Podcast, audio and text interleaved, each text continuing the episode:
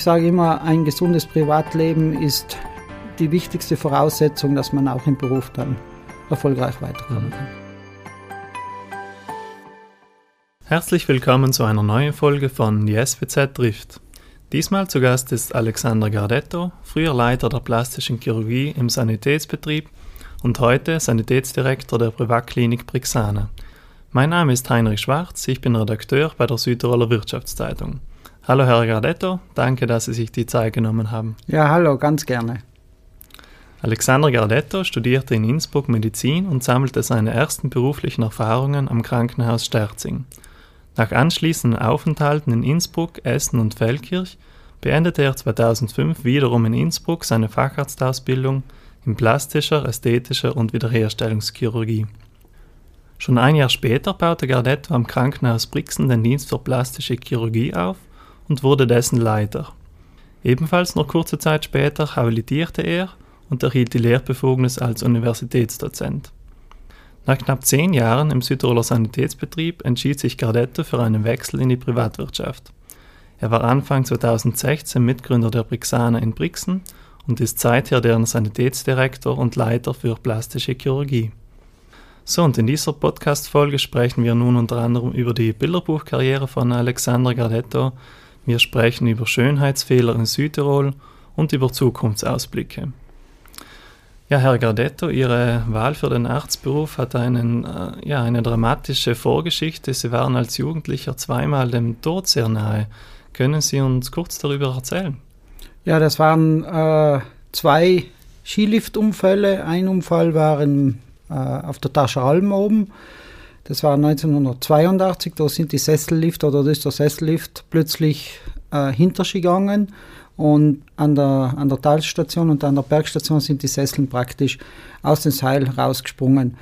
Und ich war da mit meinem damaligen Freund äh, Mirko in der Mitte drinnen, mehr oder weniger. Und dann ist auf einmal der Sessel zurückgegangen und wir haben gesehen, wie praktisch die Leute an der Talstation äh, weggeflogen sind. Und damals sind auch zwei Leute gestorben, also zwei bundesdeutsche äh, Touristen sind gestorben. Und wir sind eigentlich knapp vor dem vor der Talstation zum Stehen geblieben. Und das war damals natürlich ein großer Schock. Ich war elf Jahre alt, habe das ein bisschen mitbekommen, wie praktisch die Toten auch äh, doch nicht weit von uns weg gelegen sind. Und der zweite, eigentlich der prägende Schicksalstag war der 4. Jänner 88. Da sind wir äh, auf Maran 2000 hinaufgefahren zum Skitraining. Da war auch Mirko dabei. Wir waren damals beste Freunde im Skicenter Maran in der Landesmannschaft auch. Und dort ist die Kabine praktisch mit den Türen offen plötzlich losgefahren. Wir seien gerade beim Einsteigen gewesen und die Kabine hat uns dann praktisch mitgerissen und wir sind dann vor der, vor der Talstation von der Kabine, von der Maran 2000 Kabine, die war damals sehr hoch, also so 12 bis 13 Meter auf den Parkplatz, auf den Asphalt gefallen. Der Mirko ist leider Gottes damals gestorben. Er ist mit dem, mehr oder weniger mit dem Kopf voraus hinuntergefallen und ich hatte unter Anführungszeichen das Glück, dass ich mehr oder weniger schief aufgefallen bin. Das heißt, ich habe mir zwei, die zwei Beine, die zwei Arme und eine schwere Wirbelsäulenverletzung zugezogen. Und das hatte dann die Folge, dass ich sehr lange im Krankenhaus war. Zuerst ein paar Tage im Maran, dann ein paar Tage in Brixen und dann eigentlich die ganze Zeit in Innsbruck wegen der Wirbelsäulenverletzung. Und da bin ich ein bisschen drauf gekommen, was Medizin bedeutet. Zuerst war mein Ansporn, Physiotherapeut zu werden, dann Krankenpfleger zu werden. Und dann hatte ich doch, wenn ich dann gesehen habe, dass es auch ein Medizinstudium gibt, dann auch den Wunsch bzw. den Ansporn, Medizin zu studieren. Sie hatten auch einen schweren Skiunfall, richtig? Genau, wir haben, ich hatte auch einen Skiunfall. Der war bei einem Skirennen, bei einer Italienmeisterschaft äh, da war ich eigentlich Zweiter im ersten Durchgang und bin dann als Vorletzter, äh, da, äh, Vorletzter stimmt nicht, damals war die Reihenfolge der, der 15. war der Erstgereihte und der 14. war der Zweitgereihte. Also ich war, bin als Startnummer 14 dann runtergefahren im zweiten Lauf. Und es war so eisig, dass der vor mir hat praktisch im Slalom die Stangen rausgeschmissen und die haben dann in der Piste nicht mehr gehalten und dann war ein Militarist, damals Torwärter oder Torrichter. Und der hat die Stange nicht reinbekommen, hat sie nur gehalten, hat mich kommen sehen wie ein, wie ein Narreter. Hat die Stange dann fallen lassen. Ich bin auf die Stange draufgefahren und bin auf der rausgerutscht und praktisch voll mit dem Gesicht ins Eis hinein und 50 äh, Meter über den Steilhang bewusstlos runtergerutscht. Habe ausgeschaut wie eine geschälte Tomate, war auch sehr lange bewusstlos, musste mit dem Hubschrauber weggebracht werden und das war eigentlich dann mehr oder weniger das Karriereende vom Skifahren. Also dann prägend für Ihre Medizinkarriere. Bringen Sie diese Erlebnisse auch heute noch? Denken Sie oft zurück? Ja, sagen wir mal so, wenn man einmal so lange in den Krankenhäusern herum war wie ich als Patient, dann kann man sich ein bisschen auch hineinfühlen, wie sich ein Patient fühlt. Da sage ich immer, man wartet ja immer auf den Arzt, äh, will vom Arzt eine Information haben, will nicht nur ein kleines Smalltalken haben, wie geht's dir oder wie steht's oder wie, wie, wie, wie, wie, läuft's weiter, sondern äh, ich bin auch bemüht, da mit den Leuten auch äh, über Sachen zu reden, die vielleicht nicht immer in die Medizin hineinpassen, zum Beispiel von wo sie kommen, was ihr Beruf ist und, und so weiter und so fort. Und das habe ich damals auch gesehen, weil ich habe es auch miterlebt, dass einfach die Ärzte gekommen sind, mit, mit mir eigentlich kaum geredet haben, mit den Schwestern und mit den Oberärzten geredet oder mit den Assistenzärzten geredet, aber ich habe dann schlussendlich nicht sehr viel mitbekommen und musste danach die Krankenschwester fragen, wie schaut es jetzt eigentlich aus? Und das, das hat mich schon ein bisschen geprägt mhm. und das will ich auch äh, jetzt so weitergeben, dass das äh, meinen Patienten zumindest nicht so das Gefühl herauskommt. Hatten Sie als Jugendlicher auch noch andere Berufswege im Kopf, als mit dem Medizinstudium nichts werden sollte? Ja, na, mein Traumberuf als Jung, Jugendlicher, mein Traumberuf war immer Skirennläufer. Ich habe das, da, mein Leben war der Skirennlauf. Ich bin in die Schule gegangen, gleich nach der Schule rauf auf die Pisten. Die Noten waren alle knapp über ein Sechser, so dass ich halt gerade durchgekommen bin, weil es hat mir alles nicht interessiert. Ich habe mich Gott sei Dank sehr leicht getan beim Lernen. Aber dann äh, war natürlich, entweder war die Mannschaft in der Landeskader, dann die Nationalmannschaft und dann äh, Skilehrer äh, im Winter und Tennislehrer im Sommer. Das war so meine, mein Wunsch und ich habe ja die Handelsschule gemacht und dann habe ich immer gesagt, ich kann immer auch irgendwo vielleicht in einer Bank oder so arbeiten gehen. Also Medizin war für mich total weit weg. Wenn ich aber Medizin studieren gegangen bin, dann war für mich das Ziel ganz klar, ich will Arzt werden. Mhm. Sie haben dann eine regelrechte Bilderbuchkarriere gestartet. Ähm, Sie waren gleich nach dem Abschluss der Facharztbildung Leiter schon des neuen Dienstes für die plastische Chirurgie. Sie haben habilitiert äh, gleich mal nach der Facharztausbildung. Dann der Aufbau der erfolgreichen Privatklinik, in der wir gerade sitzen. Zudem viele Preise gewonnen. Wie viel hat ähm, Talent ausgemacht? Wie viel war Ehrgeiz? Also Talent macht schon etwas aus, wenn man äh, im Medizinstudium oder gegen Ende vom Medizinstudium hin äh, die Entscheidung trifft, geht man irgendwo etwas Chirurgisches machen oder etwas nicht Chirurgisches. Äh, für mich war die Chirurgie immer sehr interessant. Ich habe deshalb auch äh, während dem Medizinstudium praktisch als sogenannter Demonstrator bei den, bei den Sezierkursen gearbeitet. Doch konnte ich auch ein bisschen Geld verdienen.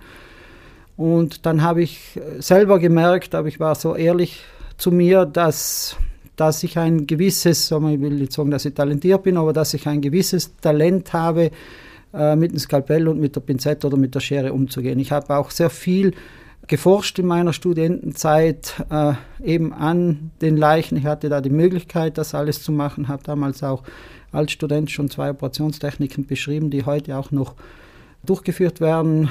Und dann schlussendlich war die Entscheidung schon gefallen, dass ich dann in die Chirurgie einsteige und dann war halt der Kampf, eine Facharztausbildung zu bekommen da, weil wenn man Medizin studiert hat, dann hat man das Studium fertig, aber man ist noch lange noch nichts, sagen wir mal so. Du hast ein Studium in der Hand, aber du hast keine Arbeit. Du brauchst dann eine Ausbildung, eine weitere Ausbildung, die sechs Jahre dauert. Und mein Traum war immer, plastische Chirurgie zu machen. Nur waren die Bewerbungen in den kleinen, also in den wenigen Orten, die es gab, äh, Innsbruck, Wien, Graz und Italien hier, also die großen Universitäten, sind sehr, sehr, sehr gering gewesen. Das heißt, bei 30 Bewerbern äh, waren zwei, höchstens zwei oder meistens nur einer, der eine Chance hatte.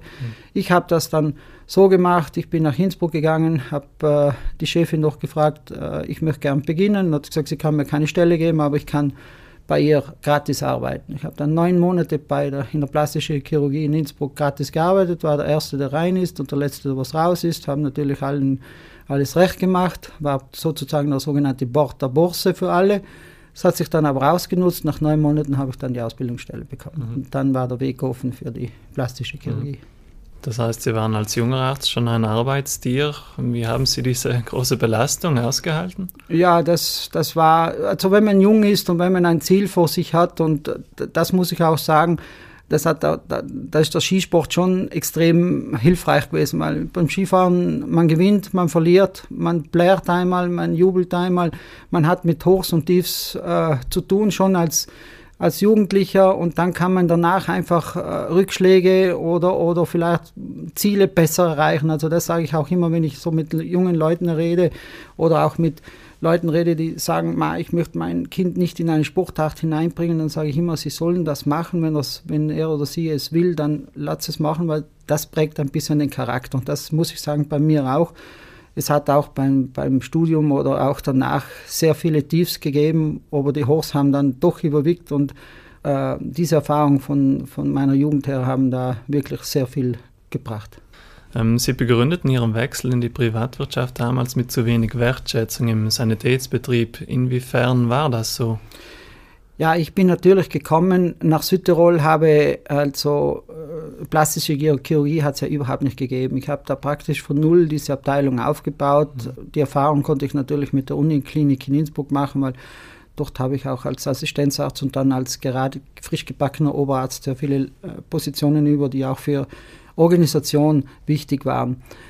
Es hat damals wirklich 180 Prozent von meiner, von meinen Tun, also wie soll ich sagen, vom, vom, von meinem Schaffen gebraucht, dass ich diese Abteilung in ein paar Jahren auch so weit gebracht habe, dass also nur wenige Sachen oder Dinge nur mal nach Innsbruck geschickt wurden, auch immer in Absprache mit mir. Und wir haben auch sehr viel Pionierarbeit äh, geleistet. Mhm. Was aber dann gekommen ist, ist so, ich wollte dann immer ein bisschen weitergehen, also die Abteilung modernisieren, auch ein paar Leute herbringen, die auch dann herkommen. Das wurde mir dann immer verwehrt, die Arbeit wurde immer mehr. Also am Anfang seien 10 Patienten gewesen, dann schlussendlich seien äh, bald 100 Patienten gewesen, die wir sie in der Woche zu betreuen gehabt haben. Und das ist ein bisschen auf taube Ohren ge gekommen. Beispiel auch nur, wenn ich am Wochenende Skifahren gegangen bin, haben sie mich von der Intensivstation angerufen in Bozen, Maya, komm rein, du musst rein, du musst eine Konziliarvisite machen und ich habe alles liegen und stehen lassen. Meine Freundin, nicht stehen lassen, aber ich bin halt zumindest damals von ihr nach Bozen runter und äh, habe das gemacht, bin ermittelt in der Nacht wieder nach Hause gekommen. Verdienst war damals die Überstundenberechnung, die man eh nicht ausbezahlt bekommen hat. Also ich habe es immer gemacht, damit der Patient auch. Und irgendwann einmal ist halt doch der, der Zeitpunkt gekommen, wie der Italiener sagt, Kimelo verfahre eigentlich, ich werde eigentlich nur ausgenützt, das Burnout war nicht mehr weit weg. Und dann musste ich irgendwo einmal ein bisschen eine, einen Strich ziehen. Und das ist nicht von heute auf morgen gegangen, sondern von zwei bis drei Jahren mit Gesprächen. Und da habe ich gemerkt, die Wertschätzung wird zwar mündlich recht gut getan, aber das, was dann unter Strich rauskommt, ist eigentlich nicht die gewesen, die ich erhofft habe. Und dann habe ich den Schnitt gemacht und habe gesagt, ich gehe weg. Mhm. Glauben Sie, es geht vielen Ärzten so, die im Sanitätsbetrieb arbeiten, dass sie irgendwann ja Lust drauf bekommen und auch ja, durch zu wenig Wertschätzung auch die Motivation, dann in die Privatwirtschaft zu wechseln? Also zu meiner Zeit, das ist vor sieben Jahren, ist diese, ist diese, diese, diese Flucht sagen wir, aus dem Sanitätsbetrieb hat der begonnen. Mhm. Und ich muss sagen, in letzter Zeit äh, habe ich gesehen, dass einfach viele Leute, auch gute Leute, weggehen und deshalb kann ich mir also denken, dass denen auch sicher die Wertschätzung irgendwo fehlt bin nicht immer einverstanden, wenn man sagt, man verdient im Sanitätsbetrieb zu wenig, wenn man zum Beispiel schaut, was die Österreicher oder die Deutschen oder die Engländer von mir aus verdienen. Da geht es nicht immer um die Verdienste, sondern da geht es schon immer auch als Arzt oder als Mediziner und das Gleiche gilt natürlich für das Pflegepersonal, die Arbeit gerne zu machen und in einer, in einer Situation so zu machen, dass man nicht äh, krank wird. Und solange das nicht irgendwie geregelt wird, wird es auch diesen diese Flucht geben und die Leute, die Leute, wenn jemand gut ist, dann äh, muss, ist er ja nicht angewiesen auf einen Betrieb. Das ist in der Privatwirtschaft auch so. Wenn er gut ist, dann weiß er, wo er hingehen kann und dann wird er auch ein Angebot bekommen. Und die Leute, die ja so aus, der, aus einem Betrieb, in einen Sanitätsbetrieb geht, gehen, die haben sicher irgendwelche Angebote, die sie für, die für sie einfach besser sind. Mhm, mhm, und da ist einfach die Konkurrenz auch jetzt größer. Mhm. Du, diese boomende Privatwirtschaft in der Medizin, im Gesundheitssystem insgesamt gut. Man, man merkt, äh, im öffentlichen System fehlt es an Personal. Äh, auf Leistungen muss man mitunter monatelang warten, wenn man keine Privatversicherung hat. Ja, Stichwort Zweiklassenmedizin. Wie ist da Ihre, Ihre Meinung dazu? Ja, ich bin ja als, als Student und dann als junger Arzt habe ich mich mir auch immer selber versichert. Also dieses Geld habe ich mir ausgegeben. Früher hat es mal meine Mutter bezahlt und dann, wenn ich das eigene Geld hatte, hat, habe ich mir eigentlich die Versicherungen immer selber gezahlt, weil wenn etwas passiert, dann hast du einfach die Möglichkeit, die Arztwahl oder du kannst das Krankenhaus aussuchen. Du hast also andere Möglichkeiten. Diese Kultur habe ich aber nicht in Südtirol gelernt, die habe ich im Ausland gelernt. In Südtirol hier ist, ist, waren die Privatversicherungen sehr wenig, waren eigentlich nicht notwendig, weil das Gesundheitssystem ja super funktioniert hat bis vor 15 Jahren. Und äh, deshalb eine Zweiklassenmedizin per se hat es bei uns eigentlich nicht wirklich gegeben, außer, wie gesagt, äh, jemand hat die Versicherung gehabt und ist dann ins Ausland hinausgegangen. Die Privatisierung hier in Südtirol hat eigentlich im Gegensatz zu Österreich oder wenn man auch weiter hinunter nach Italien geht, sehr, sehr, sehr spät begonnen. Privatkliniken hat es in Südtirol hier gegeben, aber die hat man in einer Hand abzählen können. Und wenn man aber außerhalb von Südtirol hinausgeht, dann sieht man eigentlich nur, also nicht nur, also sieht man extrem viel Privatkliniken, Gemeinschaftspraxen und alles äh, so ähnliches. Deshalb, es hat nur dann jetzt vor zehn Jahren ungefähr dann einfach diesen Boom gegeben, wo die Leute gesagt haben, ja, wir können auch privat etwas erreichen. Südtirol war unter Anführungszeichen ein Eldorado, weil einfach Privatwirtschaft hat es de facto kaum gegeben. Und meine Entscheidung war ja damals mit einem guten Freund von mir, das ist auch mein Trauzeuge, ein Universitätsprofessor von Innsbruck, ein Internist, den Dr. Petrini, was können wir machen, weil er hat auch eine Veränderung gewollt und dann haben wir uns die Idee gemacht, ja, wir können ja wirklich eine Klinik machen, die es de facto in Südtirol nicht gibt, so in diesem, in diesem Aufbau, wie wir sie haben. Das heißt, wir haben ja 17, 18, 19 mittlerweile Abteilungen, viele verschiedene Fachärzte, Operationssäle und dann jetzt immer laufend immer mehr Betten in der Station. Das, das hat es nicht gegeben und das war unser Ziel. Das war ein mutiges Ziel, weil wir wussten ja nicht, wie es, wie es geht. Wir sind auch sehr sehr dankbar, dass uns die Investorengruppen da zur Seite stehen, weil am Beginn haben wir eigentlich nur Steine vor den Füßen geworfen bekommen. Natürlich äh, ist ja klar, dass wenn man da hinausgeht und etwas aufbauen will und jemand anders will das nicht so haben, dann hat man die Steine. Und wir sitzen oder wir saßen nicht auf den längeren Ast und wir sitzen auch immer noch nicht auf den längeren, Ast. So, das war schon ein Risiko äh, damals das zu machen und wir haben es dann getan, haben es bis heute durchgezogen, sind heute mit der Klinik relativ zufrieden, aber noch nicht da, wo wir hinwollen. Aber zwei Klassenmedizin per se will ich es wirklich nicht nennen, weil auch die äh, Versicherungskultur in Südtirol hier sollte so weit kommen, dass man zum Beispiel für ihr, die eigene Gesundheit irgendwo etwas investieren soll. Ein kleines Beispiel in Österreich da ist man ja auch sozial versichert. Das ist ja, wenn man einen Unfall hat, bekommt man, kommt man in die Klinik rein, wird versorgt und alles Mögliche. Mhm. Man kann sich dort Zusatz versichern. Das heißt, wenn ich dann, wie es mir auch passiert ist zum Beispiel, ich habe ein kleines Motorradunfall gehabt in Innsbruck-Dausen, bin ich in die Klinik reingekommen und dann kann ich mir drinnen den Arzt aussuchen. Es ist damals ein Unfallchirurg hergekommen, den ich nicht so gerade gut geschätzt habe und der wollte mich operieren und ich gesagt, na bitte nicht da. Hast du eine Zusatzversicherung? Ja, dann habe ich mir den Chirurgen ausgesucht. Und wenn ich das damals nicht getan hätte, dann wäre ich wahrscheinlich heute ein bisschen eingeschränkt, vor allem bei meinem Fuß. Und das sollte bei uns auch sein. Südtiroler Sanitätsbetrieb, die, die Krankenhäuser funktionieren mit der Notaufnahme. Das Notfallsystem ist ja exzellent, ist ja ein Herzeigemodell in ganz Europa. Es sollte sich hauptsächlich auf große Sachen, Krankheiten, Polytrauma, also große Unfälle, Tumore und alles, was da dazugehört, sich konzentrieren und man sollte kleinere Verletzungen, Krankheiten oder solche Sachen kann man auch hinaus tun und da sollte sich einfach der Patient selber Gedanken machen. Ich will von jemandem Guten betreut werden, ich will von jemandem Guten äh, geheilt werden, ich will ihn aussuchen. Dafür äh, spendiere ich mir eine Krankenversicherung, die ja nicht immer so überteuert sind und man kann mhm. ja die, die Familien auch mitversichern Und das ist, äh, diese Kultur müssen wir einfach noch in Südtirol ein bisschen einbringen mhm. oder die wird ja jetzt immer stärker. Mhm. Glauben Sie dann, der Trend hin zur Privatmedizin als Ergänzung wird weiter fortgeführt? Ja, ich hoffe es, dass sie fortgeführt wird, weil es ist eine Win-Win-Situation für mhm. beide. Natürlich für uns als private Klinik und aber auch für den Sanitätsbetrieb oder für das Krankenhaus, sagen wir mal so, dass auch äh, bestimmte Wartezeiten, bestimmte Leistungen, die einfach überhäuft sind im Krankenhaus von anderen. Es muss nicht nur die Klinik sein, es können auch Gemeinschaftspraxen sein. Die entstehen ja auch jetzt sehr viel. Also, mhm. dass sich ein paar Leute zusammentun und sagen, wir machen eine Gemeinschaftspraxis. Und das ist ja nichts Schlechtes, sondern das würde ja auch die Qualität der Medizin in Südtirol hier deutlich erhöhen, weil der Patient dann immer von einem Arzt oder von einer Gruppe von Arzt, Ärzten oder Ärztinnen äh, betreut wird und nicht von, von mir aus von Innichen, weil da gerade ein Platz ist, nach Bozen geschickt und dann das nächste Mal nach äh, Brixen und hin und her. Und da müssen sie immer wieder neu die Geschichte aufblättern, erzählen. Und so kann also ein, ein Patient zu einer, einer Gemeinschaft oder zu einer Klinik kommen, wo, wo alles schon bekannt ist und nachher auch meiner Meinung nach besser betreut werden kann. Mhm. Was treibt Sie in Ihrem Beruf an, Herr Gardetto?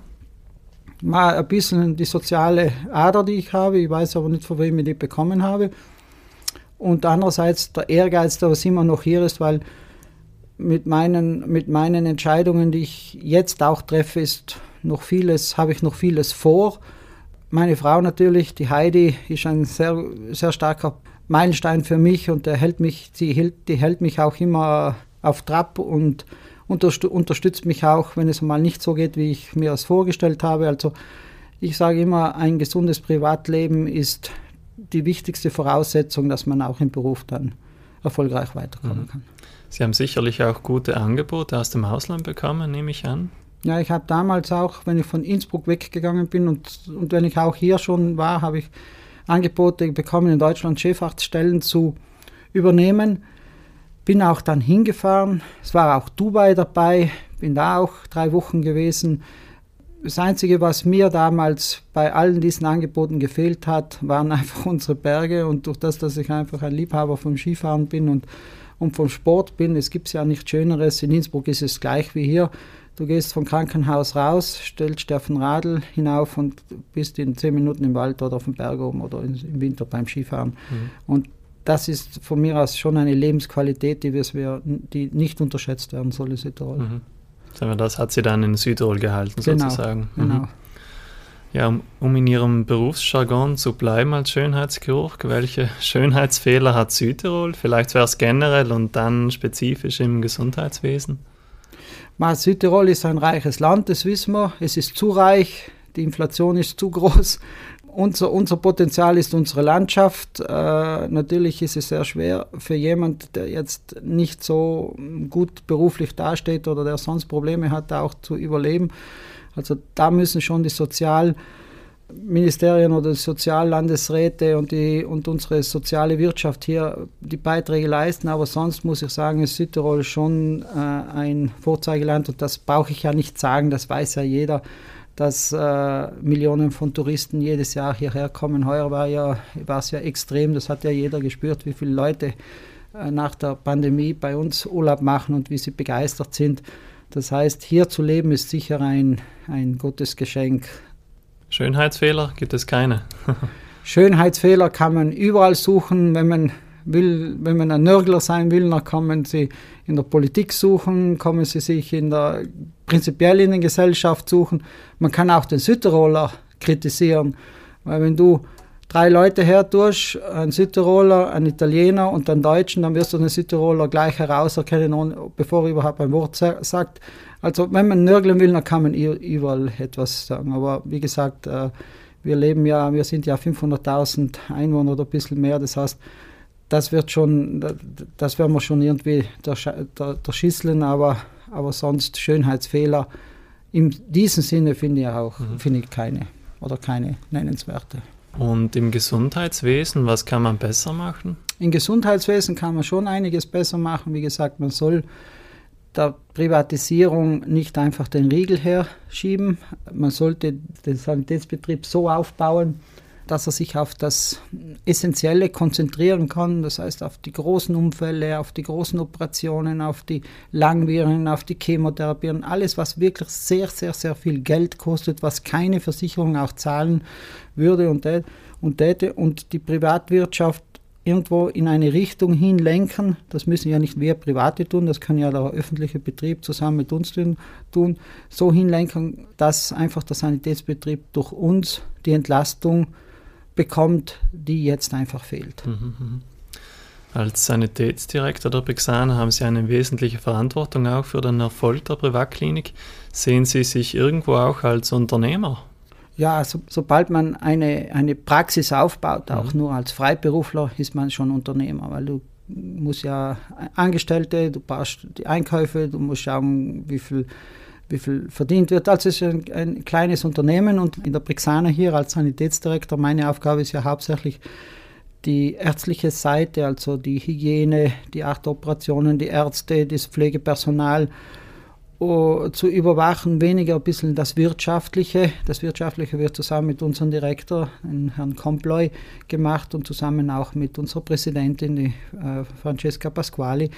Da wird die, das Wirtschaftliche dann ausgelotet. Also das sollte dann schon auch in Händen von Profis gelangen. Aber natürlich, was dann bedeutet, Einkäufe zu machen, was braucht man wirklich in einem Operationssaal, das kommt wieder dann bei mir zusammen mit unserem OP-Koordinator auf den Tisch und da muss man auch schon ausrechnen und ein bisschen die Rechnung nach oben oder nach unten korrigieren, wenn es äh, ein bisschen ausschweift. Mhm.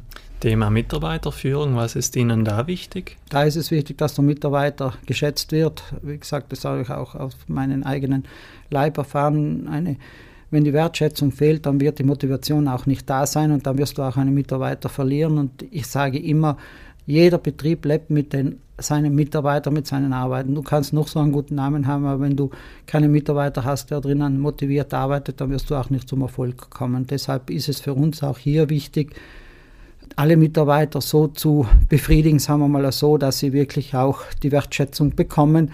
Und natürlich gehört darunter auch oft auch ein ernstes Gespräch, aber das soll natürlich dann nicht ausarten in irgendwelchen Drohungen oder weiß Gott was. Also das passiert bei uns überhaupt nicht. Mhm. Was ich aber auch schon erlebt habe in anderen Situationen. Mhm. Sie sind seit ähm, knapp zwei Jahren auch in führender Position bei Safenus Medical Technology in Wien. Was machen Sie dort? Ja, ich habe da eine Operationstechnik mitentwickelt und dann schlussendlich auch entwickelt, sagen wir so.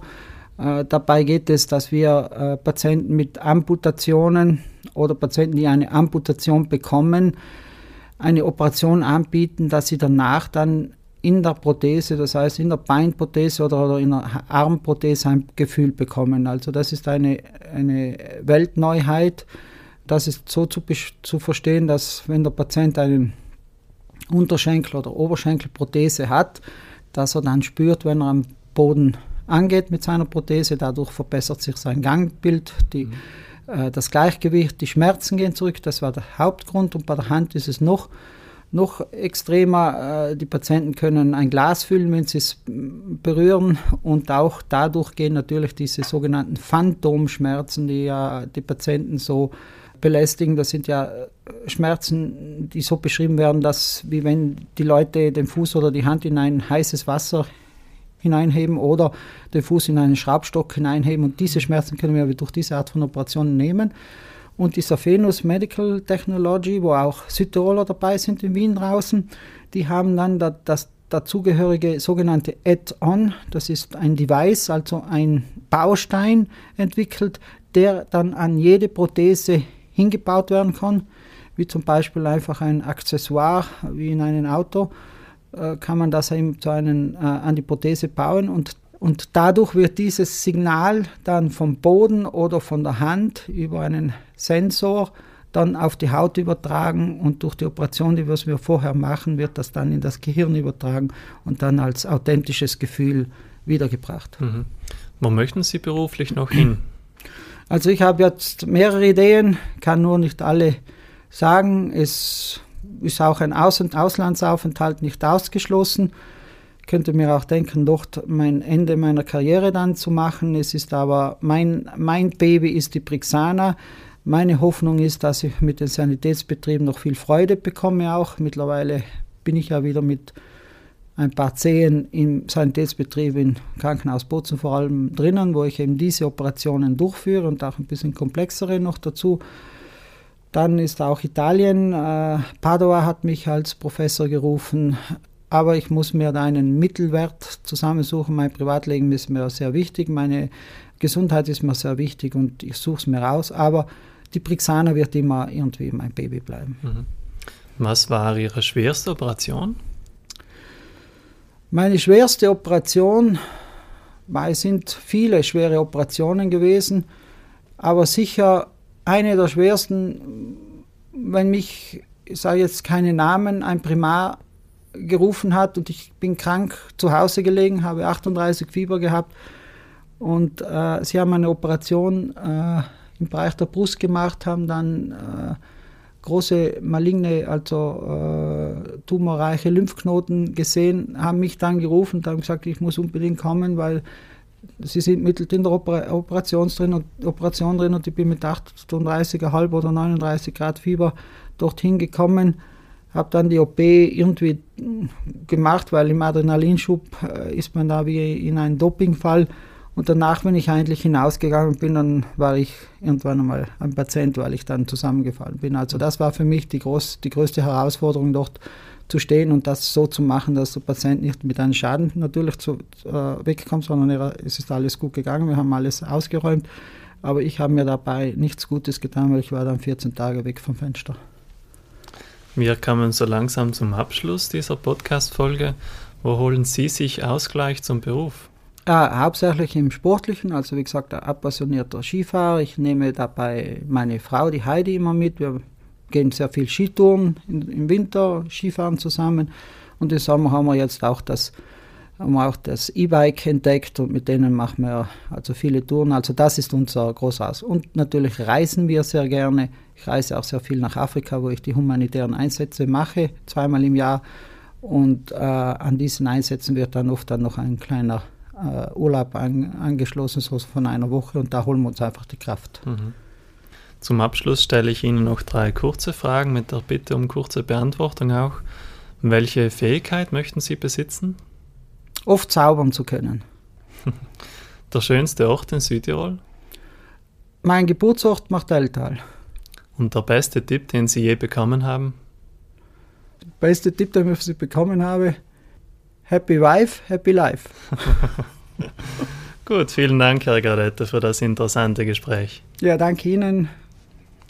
Danke auch an Sie, liebe Zuhörerinnen und Zuhörer. Die nächste Folge unseres Podcasts gibt es in zwei Wochen. Aktuelle Berichte und Interviews über Südtirols Wirtschaft und Politik finden Sie in der SWZ, die jeden Freitag erscheint, sowie täglich online auf swz.it. Bis zum nächsten Mal, machen Sie es gut.